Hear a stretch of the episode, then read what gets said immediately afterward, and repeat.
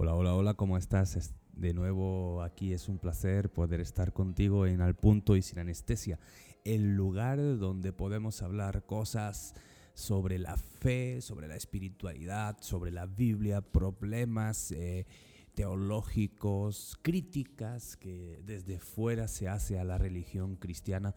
Y le digo religión cristiana porque muchos la denominan así y no vamos a entrar en esa discusión a la cristiandad, mejor, para gustos eh, de todos, ¿no? Para algo más equilibrado. Y como digo, este es el espacio donde puedo reflexionar en voz alta sobre asuntos de fe, sobre preguntas, sobre preguntas que uno mismo se, se plantea, pero muchas veces como, se, como que se siente incómodo de pensar como está pensando.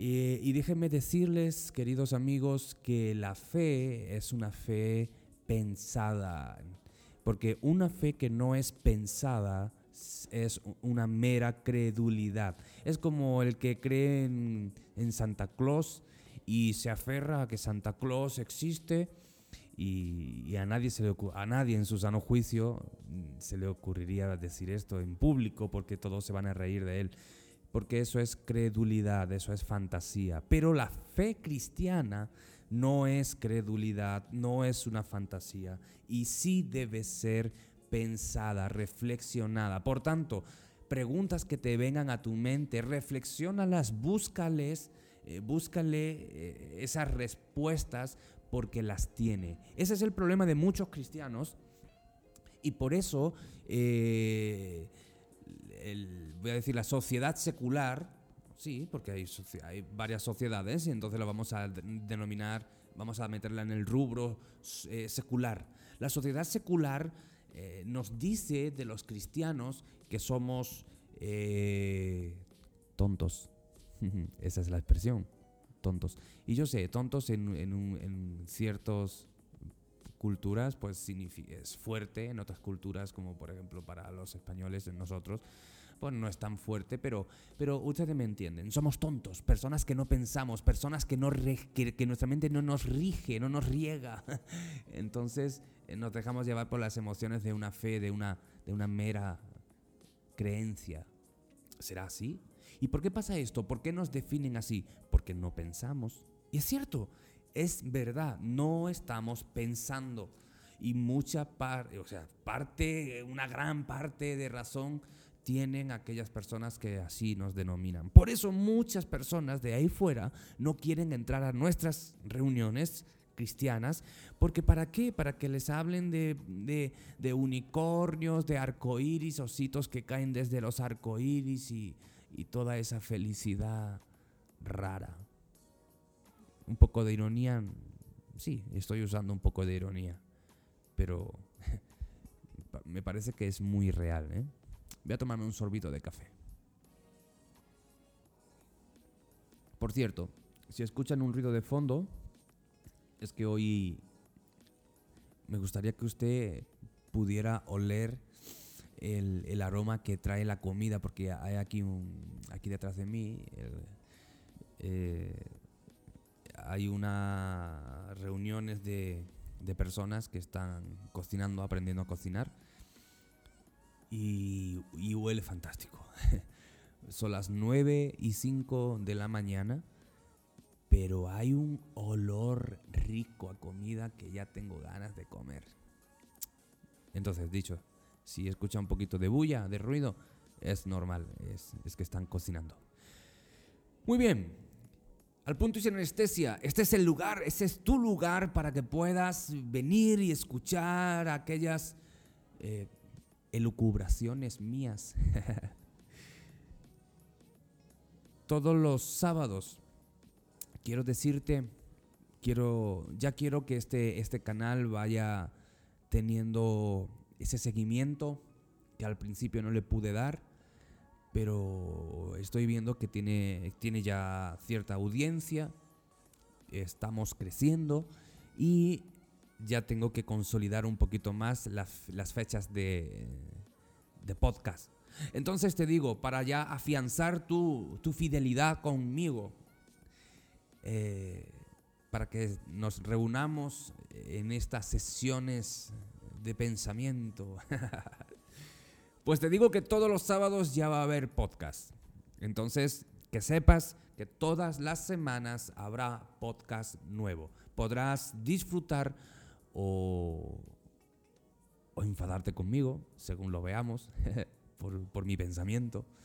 Pero todas las semanas podrás ya tener podcast. Así que te espero. Todas las semanas ya podcast nuevo.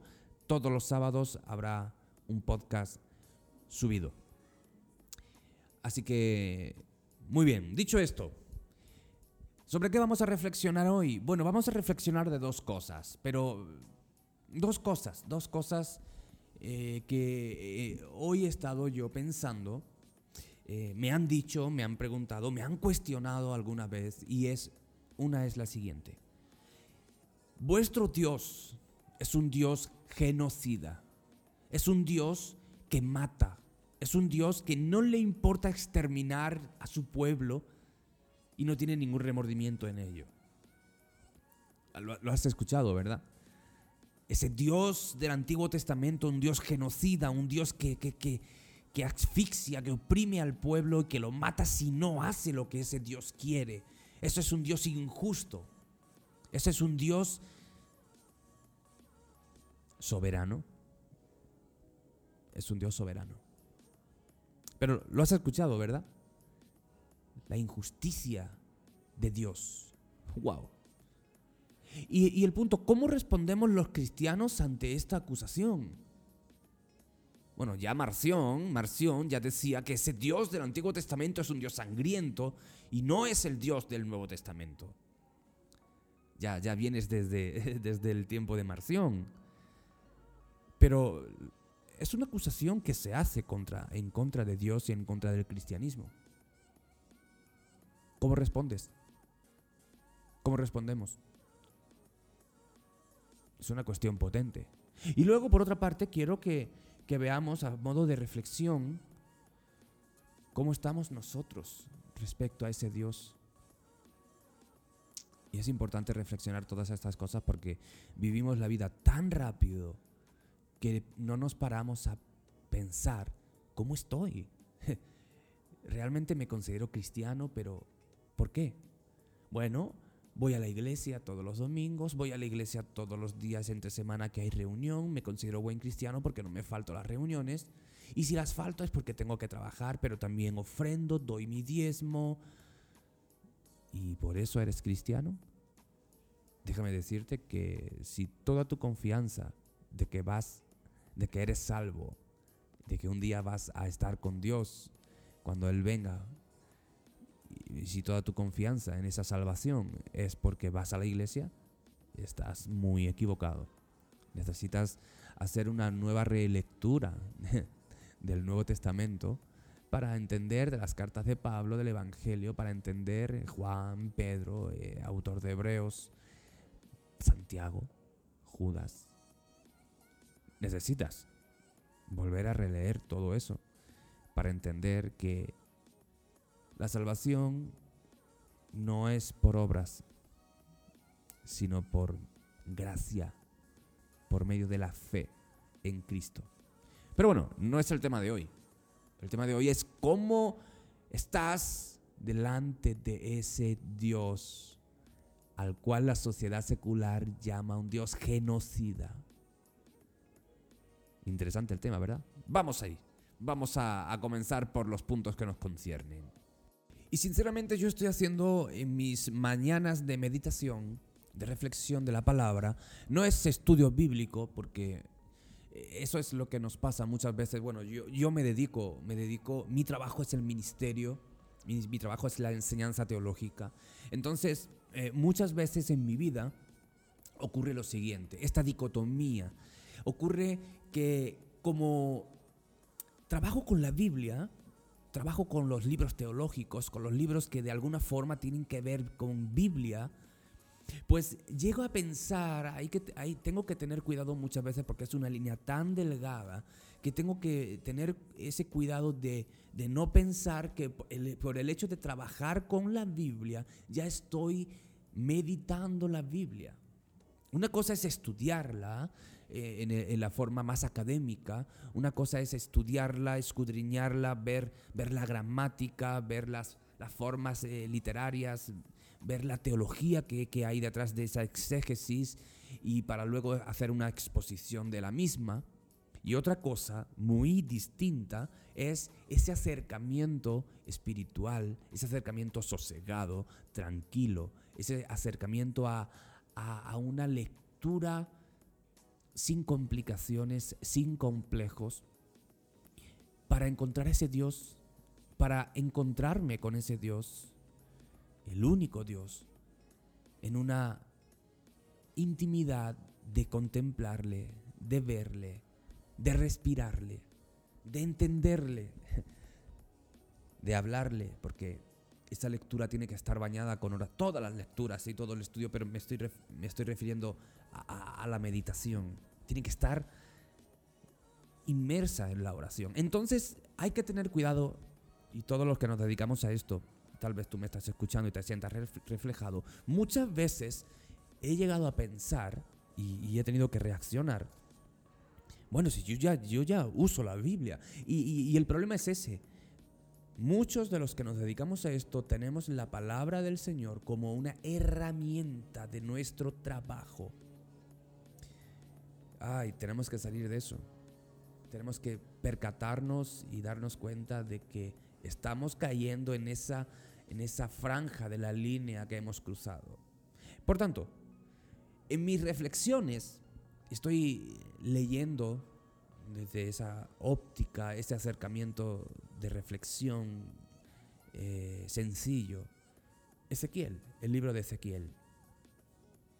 Y es muy interesante porque estoy contemplando a ese Dios, a ese Dios que exige justicia, ese Dios que es, ha sido profanado su casa, ese Dios que ha rescatado a ese pueblo, Israel, y lo, lo, ha, lo ha alimentado de lo mejor de él, lo ha cuidado en el desierto, le ha protegido de sus enemigos, le ha dado luz por la noche en forma de fuego, calor en los días de desierto, eh, o sea, en las noches de desierto con ese fuego, eh, guía, por el día también esa cubierta de nube que les protegía del sol y los direccionaba.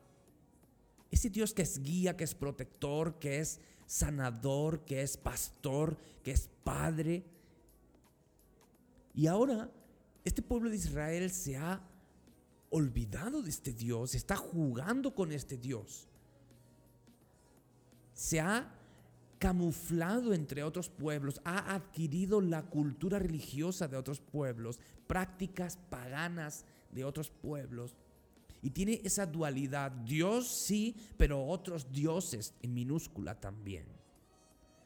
Y es muy interesante cómo, cómo este Dios llama a Ezequiel y le dice, voy a destruir a mi pueblo, porque mi pueblo me ha engañado, ha profanado mi templo, mi casa, y le da igual. Entonces, te animo a que vayas leyendo eh, eh, Ezequiel. Pero mira en el capítulo 8, ya, y es aquí donde quiero hacer la reflexión. Pues no lo voy a leer porque sería muy largo, pero sí que quiero hacer varias puntualizaciones. El profeta está en su casa y, tiene una visión eh, y Dios en esa visión le dice, mira lo que te voy a enseñar que no puedes ver porque está dentro del templo. Y quiero que veas en las cámaras, o sea, en las habitaciones del templo interiores, lo que los que están dentro están haciendo. Se supone que lo que están dentro son los guías de la religión, son los guías de la fe del pueblo, son los que conocen a ese Dios. Pero te voy a mostrar, Ezequiel, lo que están haciendo en secreto, en oculto, que tú desconoces. Pero yo lo veo porque no se escapa nada a lo que yo entiendo, a lo que puedo ver. Y entonces podemos mirar aquí eh, en el versículo 5. Dice, y me dijo, hijo de hombre, alza ahora tus ojos. Ezequiel 8:5. Alza ahora tus ojos y mira hacia el norte. Y alcé mis ojos hacia el norte, y he aquí que al norte de la puerta del altar a la entrada estaba aquella imagen de los celos. Me dijo entonces, Hijo de hombre, ¿has visto lo que ellos hacen? Grandes son las abominaciones que la casa de Israel hace aquí para alejarme de mi santuario. Mi santuario es mío. Pero aún verás abominaciones mayores. Y me llevó a la entrada del atrio y miré, y he aquí un agujero en la pared, y entonces me dijo, hijo de hombre, orada el muro, haz un agujerito en el muro. Y cuando oradé el muro, he aquí había una puerta. Me dijo luego, entra y contempla las perversas abominaciones que estos hacen aquí. Entré y observé, versículo 16, aquí toda forma de reptiles, bestias, todos los ídolos de la casa de Israel pintados en todas las paredes alrededor. Y delante de ellos estaban de pie setenta varones de los ancianos de Israel, en medio de ellos cada uno con su incensario en la mano y una espesa nube de incienso iba subiendo. Versículo 12. ¿Por qué hacían esto? Mira lo que dicen. Dios no nos ve. Dios ha abandonado la tierra. Ellos estaban diciendo que Dios no nos ve, por tanto podemos hacer esto en secreto. Y estaban adorando a otros dioses. Dios sí, pero otros dioses también. Versículo, versículo 15. ¿Has visto, hijo de hombre? Pues aún vas a ver mayores abominaciones que estas. Me llevó al interior, al atrio de la casa de Dios, y aquí que a la entrada del templo, de, entre el pórtico del altar, unos 25 varones vueltos de espaldas al templo de, con sus rostros hacia el oriente, los cuales estaban postrándose hacia el oriente, adorando al sol. Y Dios le dice, ¿has visto, hijo de hombre? ¿Le parece poco a la casa de Judá cometer las abominaciones que cometen aquí? Porque después de llenar el país de violencia, parte 1, injusticia por violencia, injusticia social, injusticia social, eso es parte 1, quédate con esto. Porque después de llenar el país de violencia, se vuelven para irritarme más y más. Pues yo también procederé con ira ardiente. Mi ojo no se compadecerá ni tendré misericordia. Clamarán con gran voz a mis oídos, pero no los escucharé. Y en el capítulo 7, versículo 26, Dios dice, los trataré conforme, o sea, de la misma manera a sus caminos. Los juzgaré conforme a la justicia que ellos tienen y sabrán que yo soy Dios. Aquí el punto. ¿Es Dios un Dios genocida? ¿Es Dios un Dios malo? ¿Que mata y no le importa? O sea, que se toma la justicia por su mano y puede ir por ahí matando. Bueno, no es así como lo pintan. Los detractores de la fe, los que van en contra de la fe, los que quieren destruir la fe por medio de sus filosofías, están llenas de una falsa humildad, por otra parte. Ellos desprestigian la fe diciendo que Dios es un Dios es un Dios que que no le importa hacer sufrir. Ellos dicen, Dios no debe matar a nadie. Este Dios del Antiguo Testamento es un Dios sangriento, es un Dios eh, lleno de egocentrismo, un Dios hedonista que solamente quiere que le adoren a Él. Pero Dios no es justo, porque si Dios fuera justo, dejaría a las, a las personas vivir como a, a las personas le plazca. Ahora, aquí hay un error bien grande, y esto es lo que no dicen aquellos detractores de la fe, los que van en contra de Dios. Juegan a ser teólogos sin entender quién es Dios. Y puede que lo entiendan, pero no les, no les interesa. Al punto, Dios es malo, Dios no tiene derecho, ¿Dios si hace esto de destruir es injusto? No.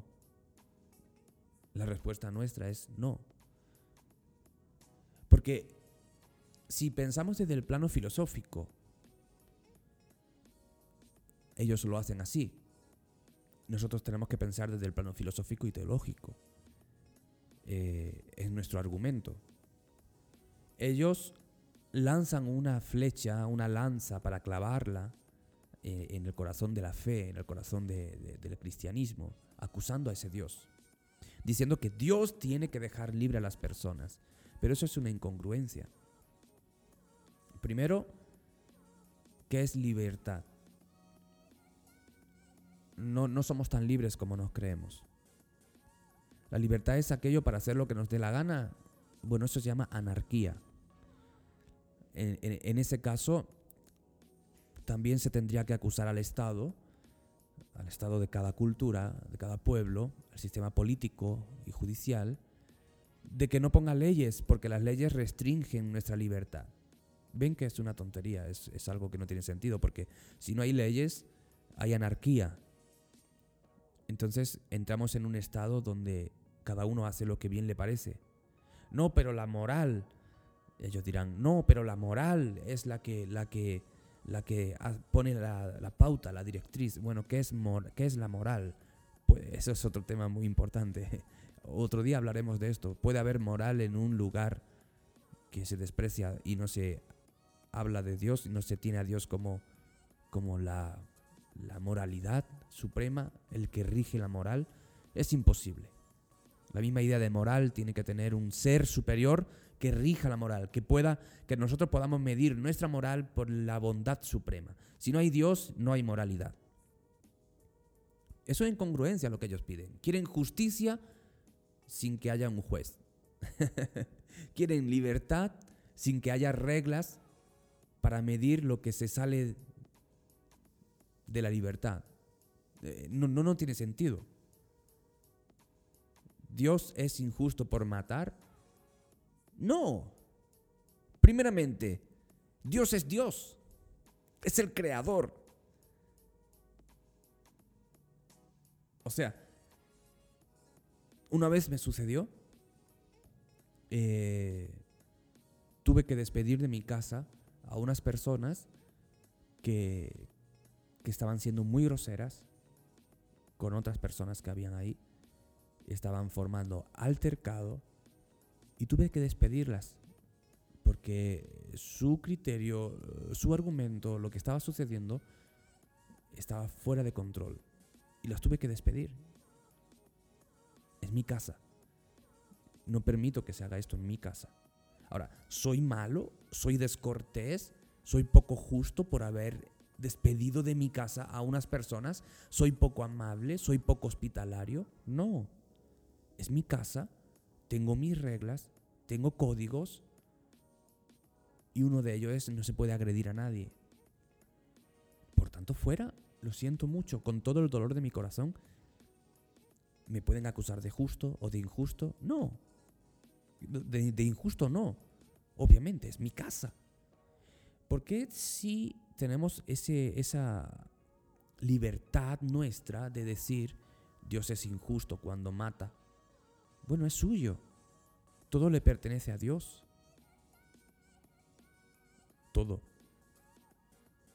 Por otra parte, la Biblia dice que Dios es un Dios bueno, es un Dios justo, es un Dios moral, es un Dios bondadoso, es un Dios de verdad, o sea, veraz.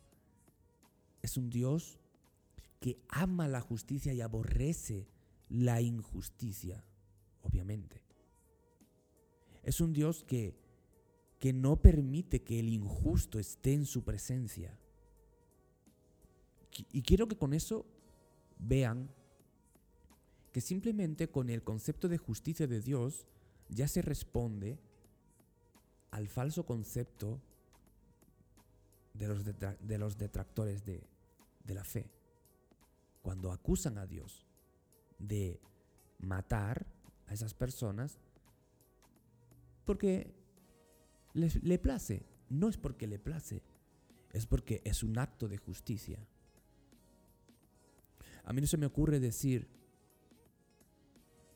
no se me ocurriría decir en un estado donde tengan la pena de muerte, y esto es un poco delicado, yo sé, pero a mí no se me ocurriría decir a voz, de, a voz rápida, son, son injustos porque están matando a un delincuente que ha asesinado a 50 mujeres. Perdón, el Estado me puede decir, mire, eh, se lo merece. Y, vale, puedo tener un pensamiento o puedo tener otro, pero lo que no es discutible es que eso es justicia. Es justicia. Y ahí no podemos. ¿Te guste más o haya otras formas? No vamos a entrar en ese, en, ese, en ese debate, pero es justicia. Y ese Estado es soberano y nadie lo puede culpar de ser injusto. Porque a Dios sí. Cuando Dios hace esto, y Él lo explica, capítulo 7, versículo 27, Él dice, los voy a tratar de la misma forma que ellos se conducen. Ellos se conducen de una forma violenta, los voy a tratar con una medicina igual. Ellos asesinan, les voy a cortar la vida. O sea, Dios no les está dando algo que ellos no hayan hecho. Fíjense. Y los juzgaré conforme a su justicia. Dios está implantando justicia, y justicia con mayúscula, justicia es justicia. Si entendemos a Dios como el ser absoluto de moralidad, esto quiere decir, por la misma implicación de la idea, que no tiene un ápice de injusticia, que es justo en supremacía. Por tanto, todo lo que Él va a hacer es justo. No tiene ninguna sombra de injusticia. La misma etimología de la palabra lo dice. Dios es justo. Dios no trata con injusticia. Dios no es genocida. Dios no exterminó a su pueblo, a su raza. Él trató con justicia a ese pueblo injusto. Por tanto, Dios es bueno. Por tanto, Dios es justo. Por tanto, Dios hace lo que hace conforme a sus atributos, conforme a lo que Él es. No, pero según las leyes humanitarias, eh, eh, según la, la, ONU y las Naciones Organizaciones Unidas por la, por la, por la humanidad, esto es, esto es genocidio, esto no es correcto. El punto es que las leyes humanitarias no son tan humanitarias, en primer lugar, porque ahí eh, la gente se está muriendo de hambre. Eso sí es injusto. Es, es, curioso que el hombre, el ser humano, injusto por naturaleza, le dice al Creador, tú eres injusto, porque no estás tratando humanitariamente a las personas. ah, pero tú sí. Ustedes sí. Eh, me parece que eso sí es tener una pretensión muy alta, ¿verdad? Pero si tenemos leyes humanitarias, como pueblos, como naciones, tenemos que entender que las leyes humanitarias que nosotros tenemos provienen de la religión, de la fe judeocristiana. Porque es una fe que trata con humanidad y con un sentido de justicia al ser humano. Es la revelación de Dios la que dice a su pueblo, las personas tienen imagen mía. Las personas deben ser respetadas. La vida de la persona lo pueden ustedes mirar en, la ley de Dios en el Antiguo Testamento y en todo el Nuevo Testamento. Como Dios le dice a su pueblo que la vida de la persona es algo muy preciado. No se puede quitar. No se puede robar, no se puede hacer agravio una persona a otra. No podemos explotar al débil, al huérfano, a la viuda. Cómo Dios tenía cuidado del extranjero, de la viuda, del huérfano, de los más desfavorecidos. Si esto no es justicia, si eso no es justicia de ese parte de Dios, de, parte de ese Dios bueno que tiene cuidado de su creación, que tiene cuidado del débil, que lo protege. Si esto no es justicia, entonces ¿qué es?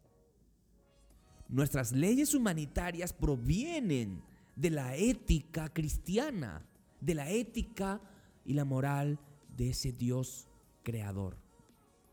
Por tanto, esas falsas acusaciones que nos hacen de, a, a nuestro Dios, de un Dios genocida, son erradas, no tienen base, no tienen fundamento, son sesgadas por una eh, interpretación simple, una interpretación simplista.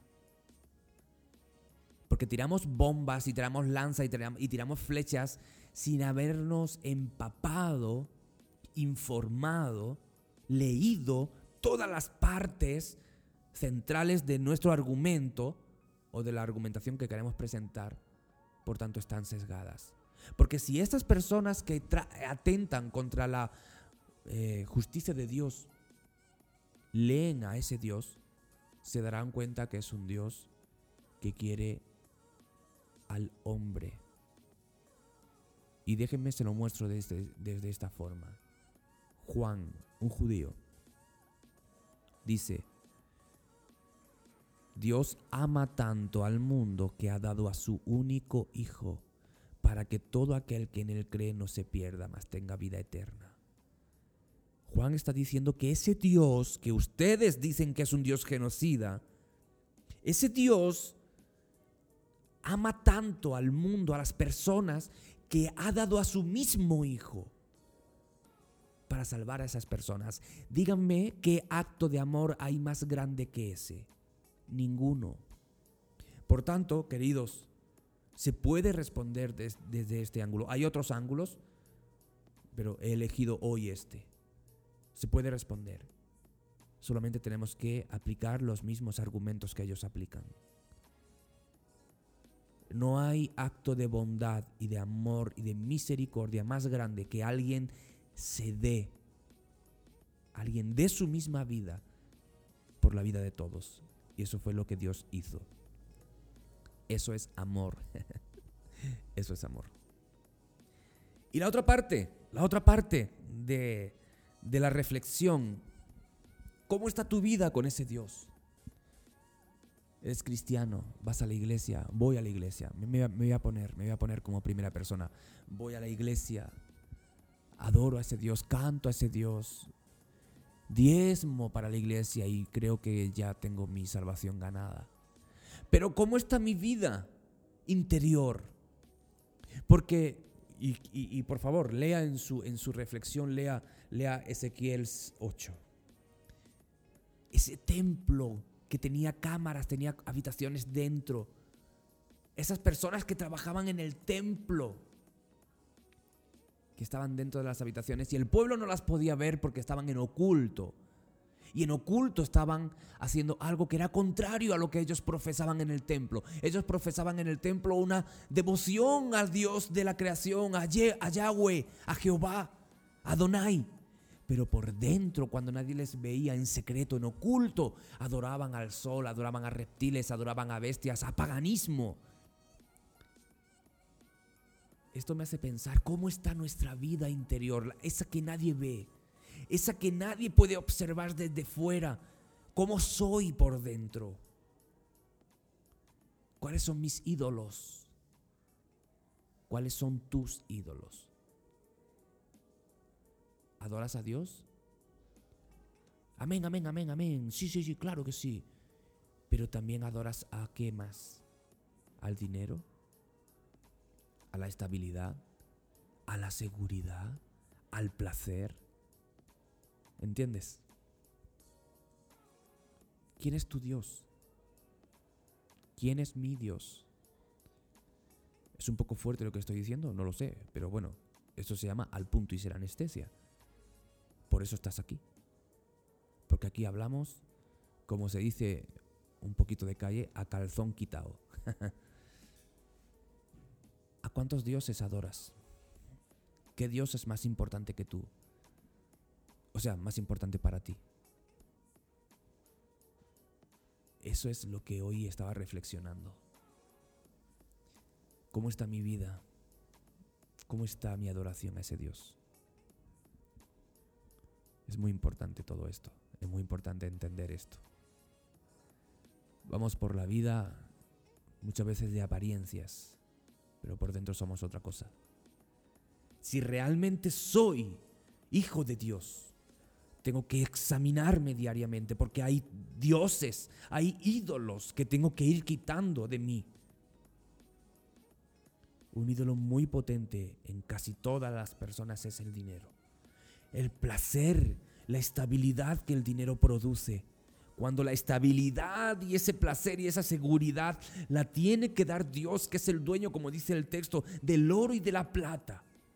Es el Dios que sustentó a un pueblo 40 años en un desierto. ¿Qué hay en un desierto? Nada. Por eso se llama desierto. Y dice la palabra de Dios que el calzado nunca se les rompió, el vestido nunca envejeció y comieron, bebieron. Ese es el Dios que provee. Ese es el Dios que dice, yo soy tu suficiencia. No necesitas nada más. Tenemos que examinarnos. Es potente, ¿verdad? pero es nuestra realidad. No somos mejores que el pueblo antiguo de Israel. Cometemos muchos fallos. Y gracias, como yo le digo muchas veces a mi esposa, ah, gracias que yo no vivo en aquel tiempo, porque si no ya hubiera muerto. Wow. Tengo que dar muchas gracias a Dios por vivir en el tiempo en que vivo. Así que queridos, estas son las reflexiones de hoy. Y muy bien, pues hasta aquí llegamos con al punto y sin anestesia. Así que todos los sábados vamos a tener eh, podcast nuevo. Reflexión así directa. Algo que nos haga vibrar, algo que nos haga recapacitar y algo que nos haga eh, volver a tener los pies en el piso. Vamos a tener reflexiones de todo tipo y así, eh, directas, directitas, a, calzón quitado. Así que bueno, te invito a que sigas en este canal, al, punto y sin anestesia. Todas las semanas podrás escuchar el podcast y vamos a hacer... Compártelos. Sí, te pido, compártelos. Pasa a tus grupos de Facebook. Pasa, pasa estos podcasts. Eh, que puedan escucharnos, que vayamos creciendo y bueno, vamos a, formar una comunidad. Estoy eh, alegre de poder estar aquí con, ustedes y, y, bueno, que tengan feliz día donde quieran que estén y que estas cosas las meditemos para nuestro aprovechamiento y para nuestro crecimiento espiritual. Un saludito donde estén. Bye bye, chao chao.